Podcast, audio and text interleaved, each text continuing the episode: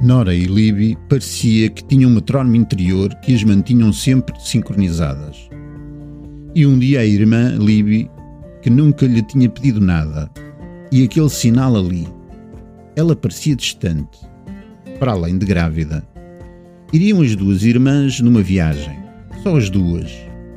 E ela, Nora, também a precisar, porque mais uma relação que deixara de ser.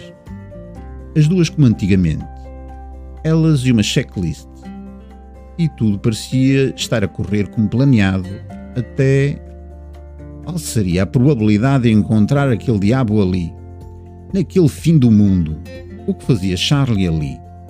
Ele era um editor de aquisição de livros exigente e com o qual Nora, agente literária, tinha alguns ressentimentos. E ali estava ele. O seu primeiro pensamento fora de fugir. Mas depois a curiosidade venceu. E depois, aquela cidade pequena tinha as suas histórias, tinha os seus segredos.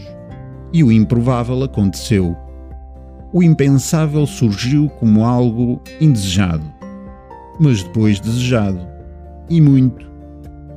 E o desejo transbordou inundou tudo, e a primavera aconteceu, e os passarinhos cantaram, e o mel se fez, doce e pegajoso como sempre. Uma delícia. Boas leituras.